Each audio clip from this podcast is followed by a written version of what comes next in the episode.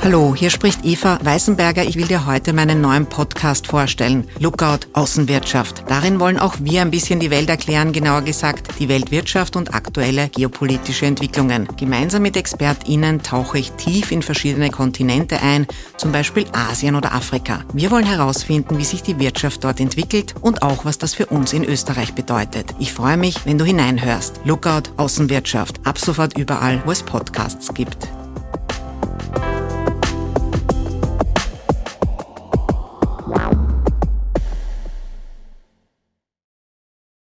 Vielen Dank an Stefan, Georg, Gundbert, an Verena, Gerald und Markus, sechs neue UnterstützerInnen von Erklär mir die Welt auf www.erklärmir.at. Großes Dankeschön an euch. Bevor es losgeht, noch eine entgeltliche Einschaltung. Habt ihr schon mal vom Green Energy Lab gehört? Das ist eine Initiative für nachhaltige Energielösungen, unterstützt vom Klima- und Energiefonds. Das Green Energy Lab bereitet Österreich auf die Energiewende vor und entwickelt gemeinsam mit Unternehmen, Forschungseinrichtungen und Gemeinden Lösungen für ein nachhaltiges Energiesystem.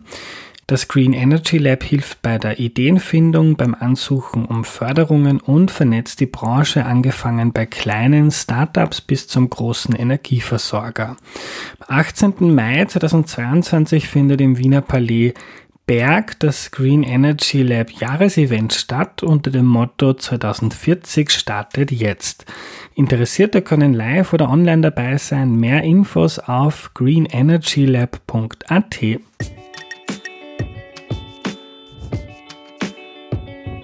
Hallo, ich bin der Andreas und das ist Erklär mir die Welt, der Podcast, mit dem du die Welt jede Woche ein bisschen besser verstehen sollst. Heute geht es um die NATO und die erklärt uns Claudia Major. Hallo. Hallo. Hallo liebe Claudia, danke, dass du dir die Zeit nimmst. Äh, kannst du dich zu Beginn noch kurz vorstellen, bitte? Guten Tag, ich bin Claudia Major. Ich leite die Forschungsgruppe Sicherheitspolitik an der Stiftung Wissenschaft und Politik. Das ist ein etwas sperriger Name. Die SWP, wie wir uns auch nennen, ist ein Think Tank. Das heißt, wir machen Forschung und versuchen diese Forschung in Politikberatung zu übersetzen, also Ideen zu entwickeln, wie man die Politik begleiten, unterstützen, weiterbringen kann. Also dann die deutsche Politik wahrscheinlich. Wir arbeiten vor allen Dingen für den Bundestag, unterstützen vor allen Dingen den Bundestag, also unser Parlament, aber auch die Bundesregierung, also die Ministerien arbeiten aber auch eng mit der Europäischen Union und mit der NATO zusammen und auch mit vielen anderen Regierungen, die Kontakt zu uns aufnehmen, wenn es um Forschungsergebnisse geht, um Erklären auch deutscher Positionen geht. Also ich persönlich mache sehr viel mit Frankreich und Großbritannien auch zusammen. Mhm. Spannend. Claudia, seit wann gibt es denn die NATO und warum? Die NATO gibt es seit 1949, um sehr präzise zu sein, seit April 1949. Und ähm, die Grundidee oder die Kernidee war, ein Verteidigungsbündnis zu haben, das den politischen Status quo, also so wie es damals politisch stand, in Europa zu sichern. Man kann es auch anders sagen, kann sagen, es war ein klassisches Verteidigungsbündnis, wo sich Staaten zusammengetan haben, weil sie gesagt haben, zusammen können wir uns besser schützen als jeder allein. Mhm. Und der politische Status quo heißt jetzt ähm, nach dem Zweiten Weltkrieg die Grenzen, so wie wir sie kennen, und heißt nicht jetzt ähm, eine bestimmte Partei ist an der Macht oder eine Ideologie. Nein, nach dem Zweiten Weltkrieg man, gab es ja eine, eine sozusagen eine Blockkonfrontation, wo auf der einen Seite die westliche Welt unter Führung der USA dann im Rahmen der NATO sich sicherheitspolitisch zusammengetan hat und auf der anderen Seite die Sowjetunion mit ihren Staaten, äh, die häufig auch als Vasallenstaaten angesehen wurden, weil sie doch letztlich untergeordnet waren, im Warschauer Vertrag sich organisiert haben. Das heißt, wir hatten zwei Blöcke, die sich gegenüberstanden und die beide politisch und militärisch eng zusammengearbeitet haben. Und die NATO, die Aufgabe der NATO war, de facto eine Lebensversicherung zu sein für die westlichen Staaten. Wir haben gewusst, wenn wir uns zusammenschließen, können wir mehr erreichen, sind besser geschützt. Und das war die Idee. Also militärische Aspekte, auch in einem ganz engen Sicherheitsbegriff. Es ging wirklich um die militärische Verteidigung im klassischen Sinn. Mhm. Jetzt haben ja ähm, im Zweiten Weltkrieg die, die UdSSR und auch die USA, die Briten und die Franzosen äh, auf einer Seite gekämpft. Das hat sich aber dann scheinbar recht früh nach dem Krieg herausgestellt, ähm, dass außer jetzt das Ziel, Nazi-Deutschland zu stoppen, ähm, dass man sonst nicht so viele gemeinsame Interessen hat und dass man da jetzt nicht weiter zusammenarbeitet, sondern dass eben zu dieser Konfrontation gekommen ist. Das war ja schon vor dem Zweiten Weltkrieg so. Also vor dem Zweiten Weltkrieg gab es ja, äh, äh, standen sich ja die Sowjetunion und die USA nicht freundlich gegenüber. Es war wirklich dieser Krieg ein, ein Zwischenspiel ähm, aber nach dem Kriegsende, als der gemeinsame Feind vorbei, also Nazi-Deutschland weg war, ähm, ging, traten diese Unterschiede sehr, sehr schnell zutage. Wenn wir uns die aktuelle Debatte gerade in, in Deutschland angucken, wo es zum Beispiel darum geht, sollte man der Ukraine Waffen liefern oder nicht, kann man einen sehr interessanten historischen Rückblick machen und kann sagen, im Zweiten Weltkrieg haben die USA der Sowjetunion zum Beispiel Waffen geliefert, von Flugzeugen bis zu vielen anderen Sachen, um sie im Kampf gegen den Hitlerfaschismus zu unterstützen. Also es gibt da, es gibt interessante, ähm, zu sagen, kleinere Geschichten auch aus der Zeit, die, die immer wieder interessant sind rauszuholen. Ähm, auf Wikipedia habe ich nachgelesen, dass es so war, dass die ähm, Europä also dass einige europäische Staaten gerne nach dem Zweiten Weltkrieg ähm, von den USA verteidigt werden wollten, aber dass man dann in den USA meinte, okay, das können wir machen, aber dann müsst ihr im Fall der Fälle auch uns verteidigen. Also dass das nicht so eine einseitige ähm, Beziehung ist. Ja, die Grundidee der NATO ist tatsächlich, dass die Alliierten füreinander einstehen. Das Schöne am NATO-Vertrag ist, dass es einer der wenigen internationalen Verträge ist, die man tatsächlich in zehn Minuten lesen kann. Als sehr, sehr kurz, sehr klar geschrieben mit der Kernaussage im Artikel 5, dass wenn ein NATO-Staat angegriffen wird, die anderen ihm zu Hilfe eilen. Interessant an diesem Herzstück, diesem Artikel 5, ist, dass die Art der Unterstützung nicht näher definiert wird.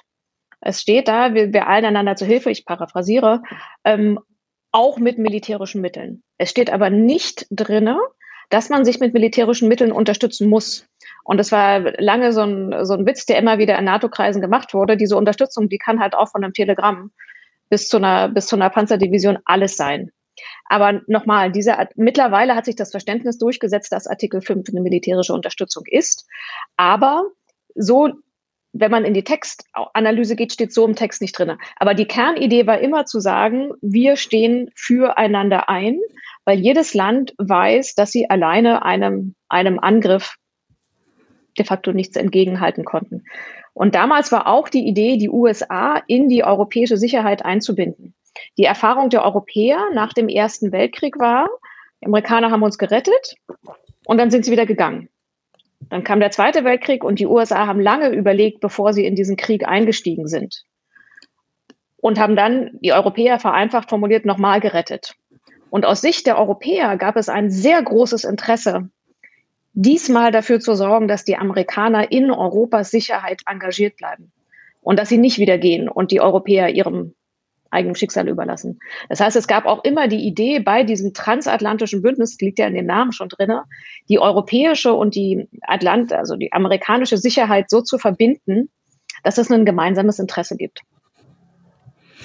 Also jetzt hat man sich dann 1949 geeinigt, dass man sich gegenseitig verteidigen möchte oder unterstützen möchte, wenn ein Land angegriffen wird in diesem Bündnis. Wie ist es dann weitergegangen? Gab es dann irgendwie gemeinsame Truppen, gemeinsame Übungen? Ähm, wie hat man sich da koordiniert? Wenn man auf die NATO-Geschichte zurückguckt, kann man sagen, es gibt grob vier Phasen. Und die erste Phase ist die längste, das ist etwa von 1949 bis bis, 1909, bis 1989, also Ende des Kalten Krieges, deutsche Wiedervereinigung 1990. Und da war sie wirklich ein klassisches Verteidigungsbündnis, konzipiert gegen äußere Feinde. Und die Idee war, eine starke NATO zu haben, also starke europäische Verteidigung, starke europäische Streitkräfte, um sie nicht einsetzen zu müssen. Das war eigentlich die Grundidee dahinter. Das ist auch die Kernidee der Abschreckung, nämlich dem Gegenüber, in dem Falle der Sowjetunion, zu sagen, pass mal auf, wenn ihr uns angreift, sind die Kosten, die ihr mit einem solchen Angriff haben würdet, so hoch, dass sich der Angriff gar nicht lohnt, weil der Gewinn viel zu klein wäre. Die Idee dahinter ist wirklich zu sagen, ein Angriff lohnt sich nicht. Die Kosten wären so groß, ähm, dass sie bei weitem dem Gewinn übersteigen würden. Das ist die Abschreckungslogik. Abschreckung als Kriegsverhinderungsstrategie.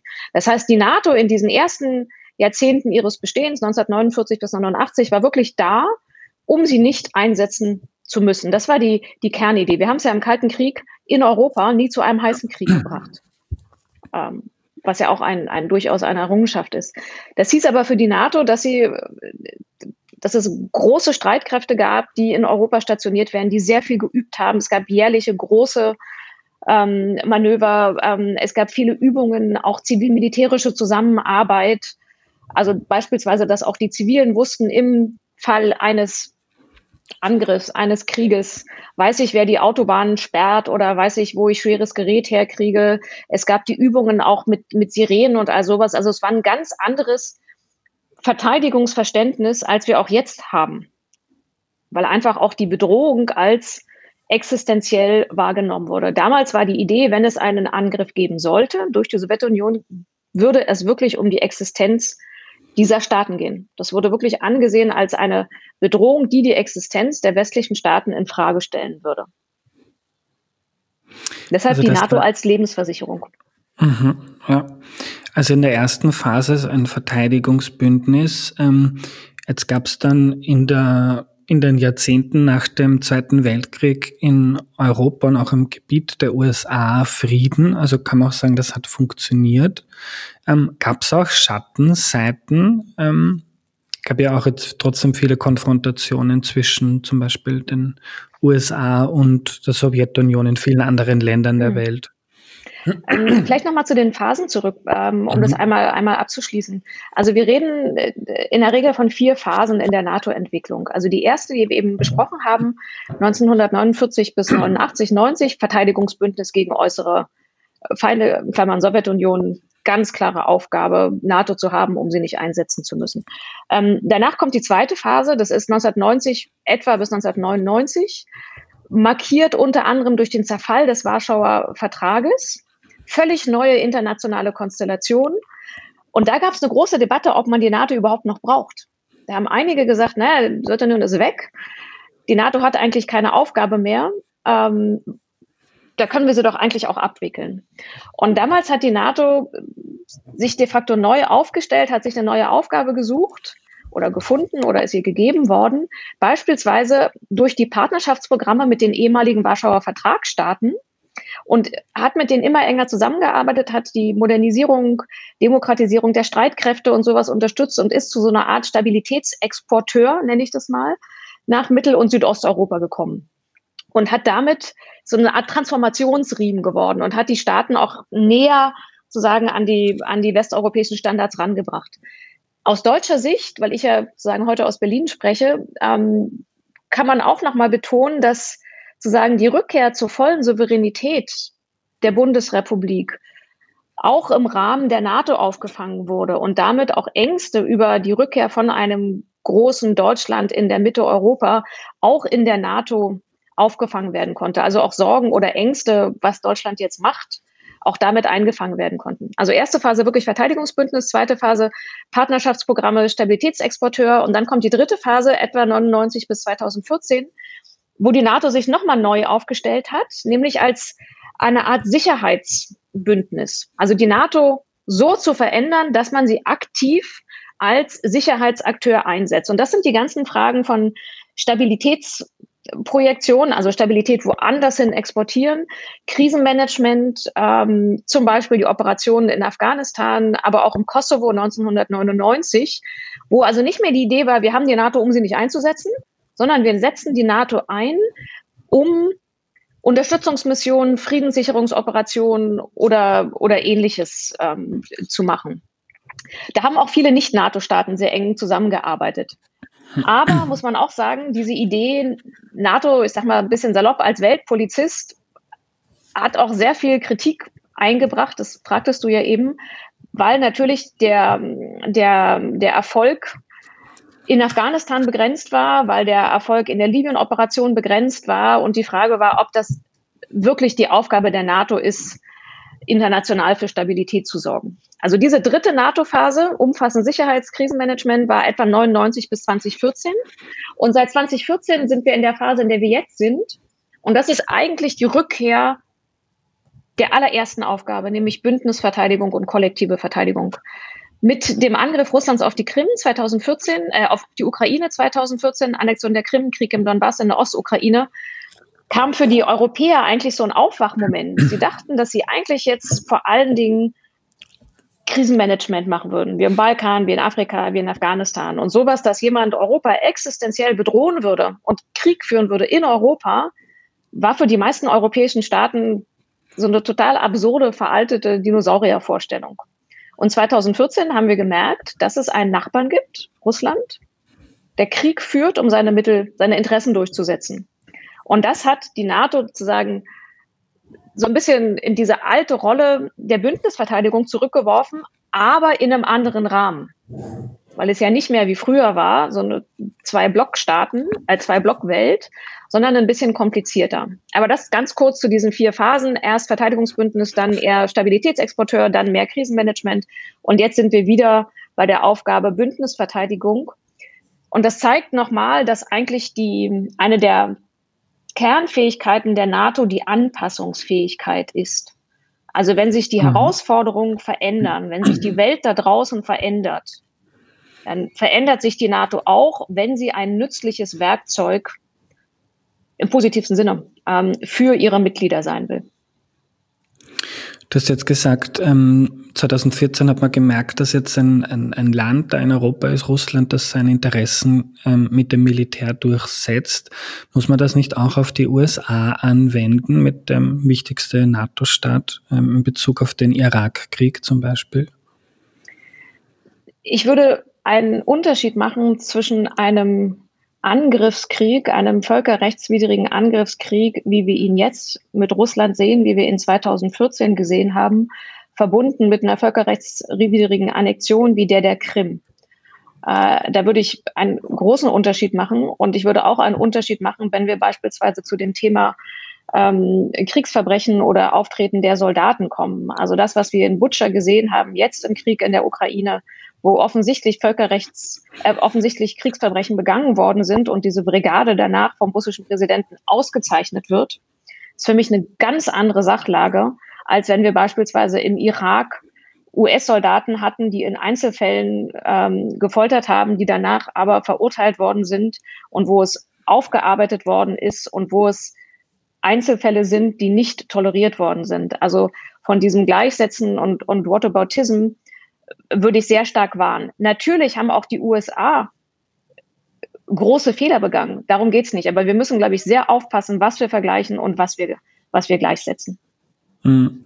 Ein kleiner Nachsatz, ich möchte, nicht, mich, möchte mich nicht zu sehr damit befassen in diesem Gespräch, aber völkerrechtswidrig war jetzt auch der Irakkrieg der Amerikaner.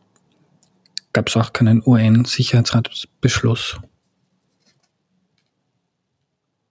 Ja, nur passt. Ah, Claudia, was wäre jetzt im Fall der Fälle, ähm, wenn jetzt, ähm, können wir eh vom wahrscheinlichsten Fall ausgehen, auch wenn hoffentlich sehr unwahrscheinlich ist, wenn jetzt zum Beispiel Russland ähm, in Polen oder im Baltikum einmarschieren würde, was würde dann innerhalb der NATO passieren? Was gibt's da für Pläne?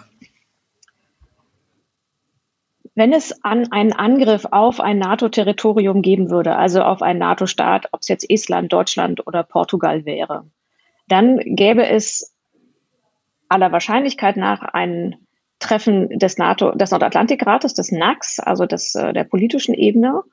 Ähm, parallel dazu würden die militärischen Stellen arbeiten, würden Optionen erarbeiten, wie man antworten kann. Und gerade in einem, in einer solchen Situation wie momentan, wo es einen Krieg gibt und wo es eine hohe Bedrohungslage gibt, würde all das sehr, sehr schnell gehen. Und ich gehe davon aus, dass es sehr schnell politische Debatten, sehr schnell militärische Optionen und Vorschläge gäbe und es dann auch schnell zu einer Entscheidung gibt, weil es damit letztlich um die Glaubwürdigkeit der NATO geht.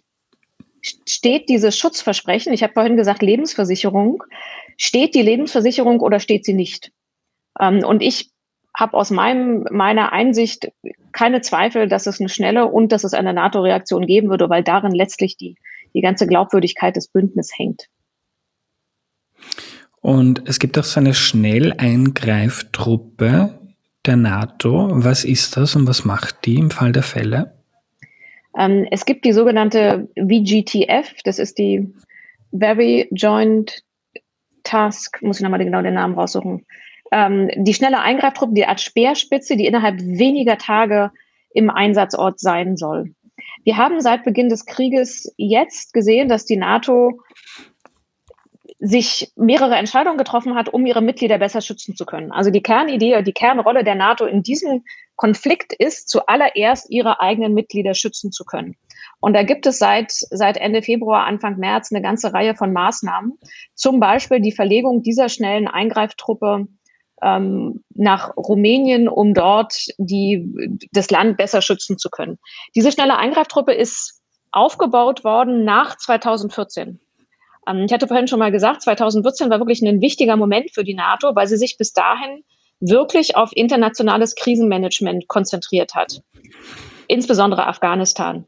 Ähm, und das natürlich einer anderen Logik folgt als Bündnisverteidigung. Und 2014 war der große Lerneffekt, es geht nicht mehr darum, dass wir irgendwo als NATO-Krisenmanagement weit weg wie in Afghanistan machen, sondern dass die NATO als Bündnis in Europa selbst wieder lernen muss, sich verteidigen zu können. Und da kommen dann so ganz ähm, erstmal banal erscheinende Fragen auf den Tisch.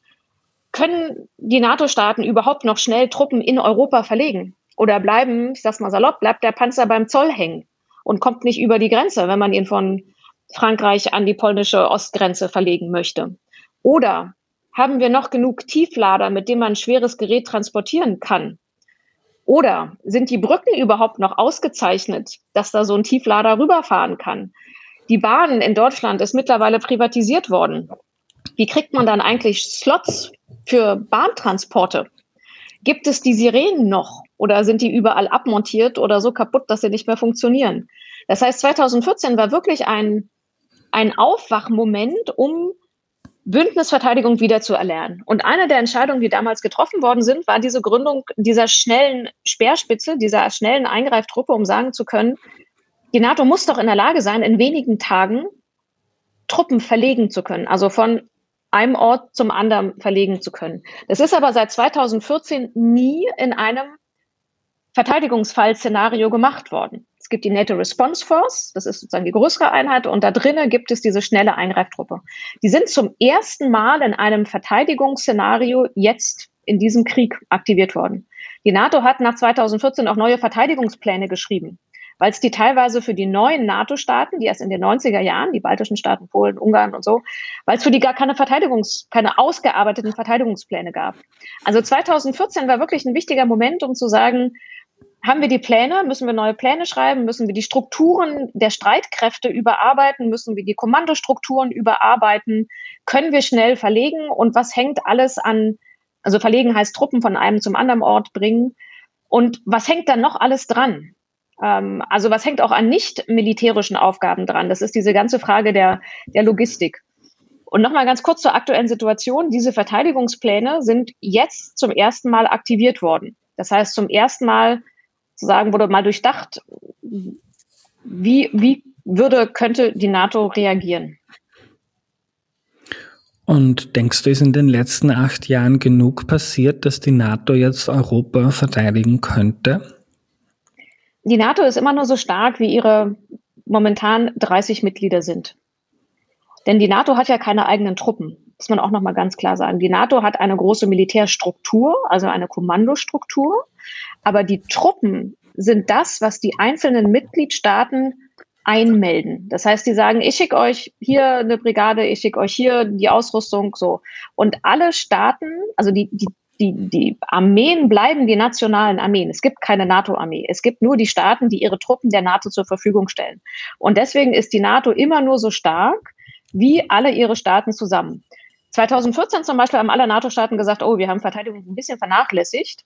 Ähm, wir müssen auch mehr investieren. Und da gab es diese berühmten Zusage, dass alle Staaten darauf hinarbeiten, zwei Prozent ihrer Wirtschaftskraft für Verteidigung auszugeben. Wenn ein Staat sich entscheidet, das nicht zu machen und nicht zwei Prozent auszugeben, kann die NATO ehrlich gesagt nicht viel machen. Die kann sagen, wir sind da sehr betrübt drüber.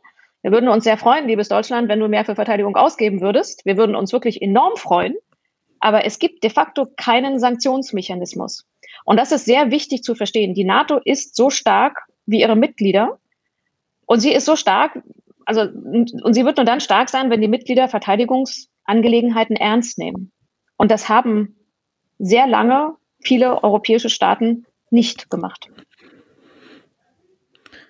Und was heißt das auf meine Frage, ob Europa jetzt ähm, verteidigbar wäre? Das hängt ganz von dem Szenario ab. Mhm. Es gibt ja jetzt nicht den Standardkrieg oder den Standardangriff. Mhm. Also reden wir von einem großflächigen Angriff von, äh, wie wir es in der Ukraine gerade sehen, sprechen wir von einem hybriden Angriff, sprechen wir von nuklearer Erpressung, was äh, Putin gerade macht. Ähm, das heißt, es hängt enorm von dem Szenario ab, aber die NATO hat sich seit 2014 auf viele dieser Szenarien vorbereitet. Also zum Beispiel standen bis 2014 gab es keinerlei NATO-Truppen, also Truppen von NATO-Alliierten in den baltischen Staaten und Polen. Das war unter anderem ein Zugeständnis an Russland. 1997 haben NATO und Russland die sogenannte NATO-Russland-Grundakte zusammen unterschrieben. Das ist ein Dokument, was die Rahmenbedingungen festlegt für die NATO-Osterweiterung, also für den Beitritt der baltischen Staaten und Polen und all der anderen danach zur NATO. Und da ging es unter anderem darum, dass man die russischen Bedenken mit Blick auf diese Osterweiterung Rechnung tragen wollte. Und in dem Vertrag steht ziemlich viel drin, unter anderem, dass man sich auf gemeinsame Prinzipien wie freie Bündniswahl und friedliche Konfliktlösung einigt. Da steht aber auch drin, dass in den neuen Staaten es keine permanenten substanziellen Kampftruppen geben wird und auch keine Stationierung von Nuklearwaffen. Also es war in der Tat ein, ein Zugehen auf Russland, ein, ein Ernstnehmen der Bedenken. Und nach 2014 haben die Staaten, die nun an Russland grenzen, wie Estland, gesagt, naja, Sicherheitslage hat sich so verändert, ähm, Estland könnte militärisch gar nicht verteidigt werden, weil es keine Truppen gibt, weil es nichts dort gibt. Das geht nicht.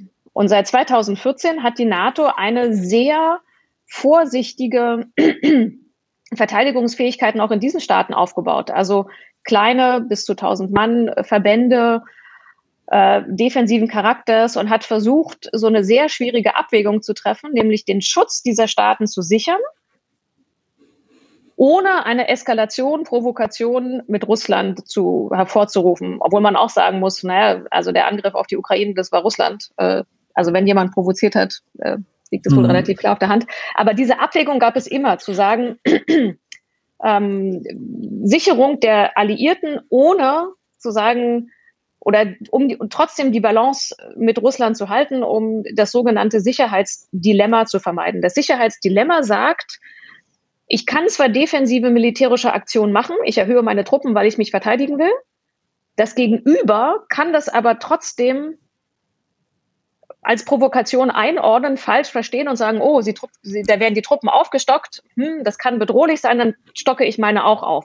Und dann kommt man in so eine Spirale rein, aus der man gar nicht wieder rauskommt. Und das Bemühen war zu sagen, wir sichern die Verteidigungsfähigkeit, versuchen das aber in einem Rahmen zu halten, der noch verträglich ist. Jetzt gibt es ja immer wieder die Sorge in baltischen Ländern ähm, vor Russland, weil es dort auch Menschen gibt, die Russisch als Muttersprache haben und das nimmt Russland ja manchmal als Begründung, schon im Georgienkrieg, jetzt auch auf der Krim, in der Ostukraine, um diesen Menschen unter Anführungszeichen zu helfen und darum marschiert man in Länder ein. Äh, jetzt gibt es die Sorge, und ich habe das jetzt immer wieder gehört, dass das Baltikum aufgrund seiner geografischen Lage und weil es dort auch Kaliningrad gibt, vielleicht kannst du uns das auch noch kurz erklären, dass das Baltikum de facto nicht verteidigbar ist. Ist das so oder ist das ein Blödsinn? Also es sind äh, verschiedene Punkte. Das eine ist, ähm, es gibt in der Tat diese Sorge, dass Russland sagt, russische Minderheiten werden unterdrückt äh, und deswegen kann man ihnen zu Hilfe eilen. Das ist das äh, Narrativ, was mit dem Krieg in der Ukraine von Russland vorgebracht worden ist. Vor einigen Tagen Russland auch gesagt, dass die russischen Minderheiten in Transnistrien, in Moldau unterdrückt werden. Äh, und äh, das haben viele als eine Art zu sagen, argumentativen Vorbau für einen Angriff gesehen. Und tatsächlich gab nach 2014 häufiger diesen Hinweis, da sind russische Minderheiten teilweise sehr groß. Und es gab diese Angst vor einem sogenannten NAVA-Szenario, also dass die russischen Minderheiten in Estland gerettet von Russland ähm, sozusagen Hilfe zur Hilfe eilen würde. Das nennt man an, äh, und dann gibt es, gab es diese immer wieder Hinweise oder Vorstellungen von einem sogenannten hybriden Szenario. Hybrid heißt, dass man zivile und militärische Mittel mischt und immer nicht so richtig weiß, was eigentlich jetzt gerade passiert. Ist da jetzt eine militärische Invasion oder ist das wirklich ein Volksaufstand oder wer hat jetzt den Radiosender besetzt und was geht denn da eigentlich vor? Ähm, die baltischen Staaten haben nach 2014 sehr schnell sehr klar gemacht, dass sie keine Grauszenarien dulden würden und dass sie sehr stark darauf hinarbeiten würden, dass man sehr schnell weiß, ob das ein russischer Angriff ist oder nicht. Ähm, wir haben, wir sehen auch jetzt mit dem Krieg in der Ukraine, dass Russland einen Unterschied macht zwischen NATO-Staaten und Nicht-NATO-Staaten. NATO-Staaten, die unter dem Schutz von Artikel 5 oder dem gegenseitigen Beistand stehen und Nicht-NATO-Staaten wie die Ukraine, wie Georgien, wie Moldau, die nicht diese Sicherheitsgarantie haben. Wenn man das mal umdreht, kann man sagen, wenn man den Krieg jetzt in der Ukraine sieht, kann man umso mehr nachvollziehen, warum die Ukraine Mitglied in der NATO werden wollte weil es ein Schutz und weil es eine Lebensversicherung gewesen wäre. Also das ist, finde ich mal nochmal ein sehr wichtiger Hinweis zu sagen, dass diese Staaten de facto keinen keinen Schutz, keine Lebensversicherung haben. Äh, kurz die Frage, die jetzt immer wieder aufgekommen ist, weil sie Putin ganz offensiv vertreten hat, das auch von Claudia hat das auf Instagram gefragt in Vorbereitung für diese Folge. Ähm, hat die NATO wegen ihrer Osterweiterung in den letzten Jahren und Jahrzehnten eine Mitschuld an, der, an dem jetzigen Ukraine-Krieg? Ich denke, dass die Verantwortung für diesen Krieg sehr klar auf der Hand liegt. Das ist ein Krieg, den Russland völkerrechtlich begonnen hat. Und es ist ein Krieg, der sich zu einem Vernichtungskrieg entwickelt hat äh, in dem auch die Grundregeln des Krieges gebrochen werden. Beispielsweise, dass zivile Infrastruktur zerstört wird, dass Zivilpersonen getötet werden. Es kommt zu Plünderungen, zu Vergewaltigungen. Wir haben die Bilder aus Butscha gesehen, wo Kriegsverbrechen stattgefunden haben, die Belagerung von Mariupol, das de facto dem Erdboden gleichgemacht worden ist. Das heißt, die Verantwortung für diesen Krieg liegt klar bei Russland. Und da muss man auch nichts Ja, aber schön reden. Wenn man in die Beziehung zwischen NATO und Russland sieht, sind natürlich auf beiden Seiten äh, Fehler gemacht worden. Ich finde es aber nochmal sehr wichtig, darüber, sich klar zu sein, worüber wir reden.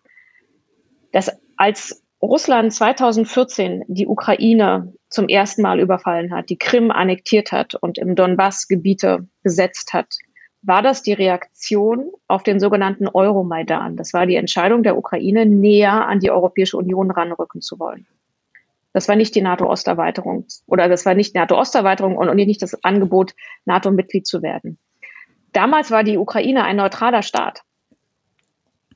Also alles die Sachen, die Russland eigentlich jetzt haben will. Das heißt, man muss noch mal ganz einen Schritt zurückgehen und gucken, was ist denn eigentlich passiert.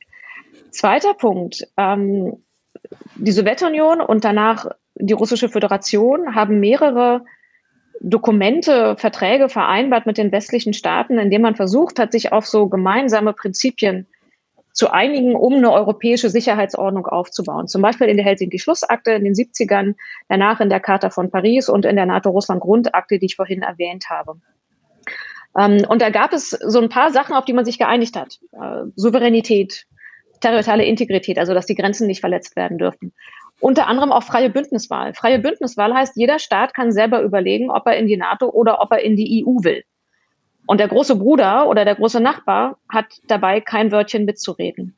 Und der Anspruch von Russland, das sieht man an den Dokumenten, die Russland im Dezember 2021 unter anderem an die NATO und an die EU, äh, an, an die USA übergeben hat, wird diese freie Bündniswahl in Frage gestellt. Ähm, und Russland erhebt den Anspruch bei der Entscheidung, was die Ukraine machen kann, ein Wörtchen mitzureden. Und wenn wir uns überlegen, was das eigentlich heißt, dann heißt es, dass es nicht darum geht, dass souveräne Staaten in Europa selber entscheiden können, was sie wollen, sondern dass wir zurückkehren zu einer Art Großmächtekonzert, wo die großen Staaten entscheiden, wer was machen darf und die kleinen Staaten, die haben halt Pech gehabt. Die, wenn man sich die offiziellen Äußerungen von Putin ansieht und auch der Regierung, sprechen sie der Ukraine das Recht auf eine eigene Staatlichkeit ab. Sagen, es gibt eigentlich keinen ukrainischen Staat, äh, hat nie existiert, äh, hat kein Recht zur Existenz. Es gibt diese, diese Begriffe der Entukrainisierung. Das heißt, das Ziel dahinter ist, dass die Ukraine als souveräner Staat nicht mehr existiert. Und die Frage, die wir uns stellen müssen, ist, wollen wir als westliche europäische Staaten an diesen Ideen wie freier Bündniswahl, Souveränität, territoriale Integrität, also Grenzen verletzt man nicht, wollen wir daran festhalten oder wollen wir uns auf so ein Großmächte-Konzert einigen, wo die Großen bestimmen und die Kleinen dazwischen sind halt Verfügungsmasse und haben Pech gehabt? Das ist die Frage, die dahinter steht. Also wir haben die Frage Ukraine, aber hinter der Ukraine steht die Frage, wie wollen wir eigentlich als Staaten in Europa miteinander umgehen? Und deswegen finde ich diese Idee zu sagen, das Versprechen der Ukraine, dass sie mal NATO-Mitglied werden kann oder sozusagen das Angebot der NATO, dass sie die Ukraine aufnimmt, ist der Grund allen Übels. Nein, ist es nicht. Es ist die russische Vorstellung, die eigenen Interessen durchzusetzen, indem man Krieg führt. Claudia, kannst du erklären, wie die nukleare Abschreckung bei der NATO funktioniert? Was ist das überhaupt und wie geht das? Ähm, die nukleare Abschreckung ist ein Kernelement in der, in der Verteidigung der NATO. Die Idee der Abschreckung ist, dem Gegenüber, dem Gegner, dem Herausforderer zu signalisieren, dass ein Angriff auf NATO-Territorium enorm hohe Kosten hätte und dass die Kosten viel, viel höher wären als die Gewinne, die sich der Gegner durch den Angriff erhofft. Die Idee dahinter ist zu sagen, es lohnt sich nicht. Es lohnt sich nicht, NATO-Territorium anzugreifen, weil die Folgen, die Kosten viel zu hoch wären. In der NATO wird die Nukle also nukleare Abschreckung ist damit eine Kriegsverhinderungsstrategie. Im besten Falle, wenn die Abschreckung funktioniert, gibt es keinen Krieg, gibt es keinen ausgetragenen Konflikt. In der NATO basiert die nukleare Abschreckung auf drei Pfeilern. Das eine sind die strategischen Atomwaffen der USA. Strategisch heißt, dass sie der strategischen Ebene, also auf der übergeordneten Ebene ähm, des Konflikts ansetzen und dass sie von der Reichweite aus gesehen halt von den USA bis nach Europa reichen. Also es geht darum, den strategischen Lauf eines Konfliktes zu verändern. Also der erste Pfeiler sind die strategischen Atomwaffen der USA. Der zweite sind, was man sogenannte nukleare Teilhabe nennt. Das heißt, dass die USA ähm, substrategische taktische Atomwaffen in Europa stationieren, in einigen NATO-Staaten, unter anderem in Deutschland, aber auch in den Niederlanden oder Italien. Diese Staaten Flugzeuge und Piloten bereitstellen, diese Bomben auf ihrem Territorium lagern und im Krisenfall würden der amerikanische Präsident, die NATO-Staaten und dieser Hoststaat, also da, wo die gelagert sind, sich entscheiden, diese notfalls einzusetzen. Alle NATO-Staaten zusammen, außer Frankreich, was sich ausgeklingt hat, beraten in der nuklearen Planungsgruppe über Szenarien, über Übungen, über Planungen. Und einige Staaten wie Deutschland spielen eine aktivere Rolle, indem sie halt ihre Piloten eine Basis und, ähm, und Flugzeuge bereitstellen. Der dritte Pfeiler sind die unabhängigen Atomwaffen von Frankreich und Großbritannien. Und damit sagt man, steigt in der Regel die, sozusagen die, die Mehrdeutigkeit, weil es verschiedene, weil es noch zwei, zwei Akteure mehr gibt. Also das sind die drei Pfeiler, die US-strategischen Atomwaffen, die nukleare Teilhabe, was ein, ich sag mal, Burden Sharing, also eine, man teilt die finanziellen, die, die ethischen ähm, und auch die, die, die politischen Lasten, die mit einer solchen absoluten Waffe einhergehen und die britischen und die französischen Atomwaffen. Die haben, das muss man auch mal ganz klar sagen, Atomwaffen sind keine Kriegsführungswaffen. Es sind Waffen, die nicht dazu da sind, einen, also aus zumindest NATO-Sicht, einen Konflikt zu führen, sondern einen Konflikt im besten Fall zu vermeiden. Es geht nicht darum, sie in einem Schlachtfeld wirklich einzusetzen, sondern es geht darum, wenn möglich, einen Krieg zu verhindern oder zu signalisieren, dass sich der Kriegsverlauf fundamental verändert hat. Das ist eine ganz wichtige Einschätzung, gerade auch wenn man sich das nukleare Säbelrasseln, die nuklearen Drohungen des russischen Präsidenten und der russischen Föderation der letzten Wochen ansieht, die einmal darauf hindeuten, wie wichtig dieser Konflikt Russland ist und wie wichtig es ist, dass der Westen sich nicht einmischt, die aber auch eine ganz klare Botschaft an den Westen sind. Die sollen nämlich auch Zwietracht sehen. Sie sollen in unseren Öffentlichkeiten Unruhe herstellen, Sorge herstellen, ähm, zur Spaltung führen und auch de facto dafür sorgen, dass wir unsere Regierungen unter Druck setzen und sagen, mischt euch in Russland nicht so ein, das ist so gefährlich. Und wir müssen diese Dynamik, diesen Mechanismus durchschauen und wissen, wenn wir jetzt sagen, oh, wir machen lieber nichts, dass das genau das ist, was mit dem, mit dieser sogenannten nuklearen Erpressung, der Nuclear Coercion intendiert ist. Ganz wichtig, ich will das überhaupt nicht kleinreden. Jeder Krieg mit einer, in der eine Nuklearmacht beteiligt ist, wie dieser Krieg, ist gefährlich. Und Russland handelt zutiefst verantwortungslos mit diesen nuklearen Drohungen. Aber sie finden bislang auf einer politischen Ebene statt. Auf der militärischen Ebene, wo man sehen könnte, die Waffen sind scharf gestellt worden oder sie sind verlegt worden oder höhere Alarmbereitschaft für die Flugzeuge. Das haben wir bislang alles nicht gesehen. Das heißt, momentan geht es wirklich um dieses politische Druck ausüben. Aber es ist zutiefst unverantwortlich, also verantwortungslos, dass Russland diese nuklearen Drohungen so stark spielt. Also im besten Fall ähm, ist das so paradox und Atomwaffen, die ganz viele Menschen töten könnten, retten viele Menschenleben, weil es nicht zu Konflikten kommt, die es vielleicht sonst geben würde. Ähm, was ist der schlimmste Fall? Was sind Szenarien, wenn Atomwaffen jetzt wirklich in diesem großen Konflikt eingesetzt werden würde? Ja, ich, um, um, um deine Idee nochmal aufzunehmen, das Interessante oder das weiß ich, ob interessant das richtige Wort ist in diesem Konflikt. Wir können sehen, dass nukleare Abschreckung funktioniert. In der Hinsicht, dass Russland bislang keine Eskalation mit der NATO gesucht hat, weil die europäischen Staaten unter dem nuklearen Schirm, Schutzschirm der Amerikaner stehen im Rahmen der NATO. Wir können aber auch sehen, Russland ist auch eine Atommacht. Und einer der Gründe, warum die westlichen Staaten in der Ukraine nicht eingreifen, ist genau der Fakt, dass Russland nuklear eskalieren könnte. Das heißt, aus russischer Sicht funktioniert nukleare Abschreckung auch, nämlich Russland kann jetzt nicht ungestraft, aber doch relativ frei einen konventionellen Krieg in der Ukraine führen, weil es unter seinem nuklearen Schutzschirm stattfindet.